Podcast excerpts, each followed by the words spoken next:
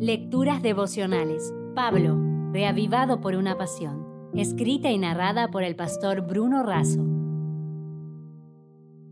Hoy es 3 de agosto. Cuidado con los ladrones. En Filipenses 1:6 leemos, estando persuadido de esto, que el que comenzó en vosotros la buena obra la perfeccionará hasta el día de Jesucristo. Muchos ladrones pueden robarnos el gozo, las circunstancias, por ejemplo. Un ladrón que busca robar ve a alguien entrar en su casa y se aprovecha de la circunstancia. Muchas circunstancias están fuera de nuestro control, como el clima, la economía mundial y el tránsito. No tenemos el control de todo. Somos impactados por las circunstancias, pero Pablo, en la peor de las circunstancias, escribe la mejor de las cartas la gente. Todos hemos perdido alguna vez el gozo por causa de la gente. Algunos camiones que circulan por la ruta llevan un fuerte mensaje. Cuanto más trato a la gente, más quiero a mi perro. Es muy duro, no se aplica a todos y no debería ser así, pues somos llamados a ser luz y sal entre la gente.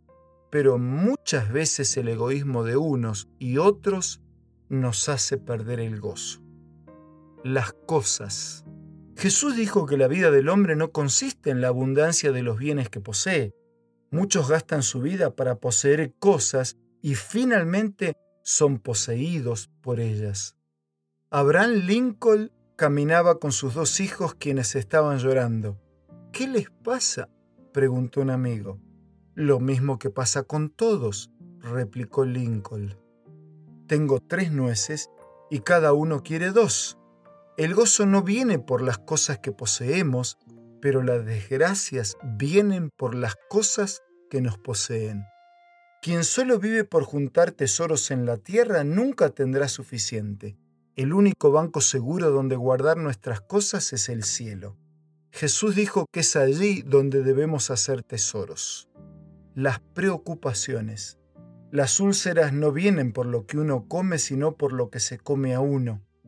Anticipar el mañana para hoy es ansiedad. Traer el pasado para hoy es estancamiento. Vivir el hoy como si solo existiese el ahora es irresponsabilidad. El relegado equilibrio siempre será la mejor solución. Pablo tenía motivos para preocuparse. Era un prisionero político, enfrentaba una posible ejecución.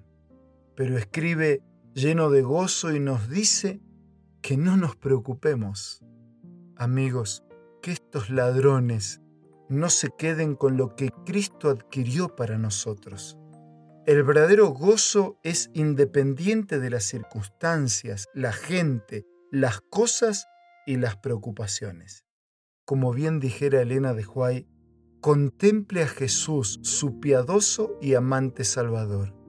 Si le entrega a Cristo su alma desamparada, Él le proporcionará gozo y paz. Será su corona de regocijo y su recompensa inestimable.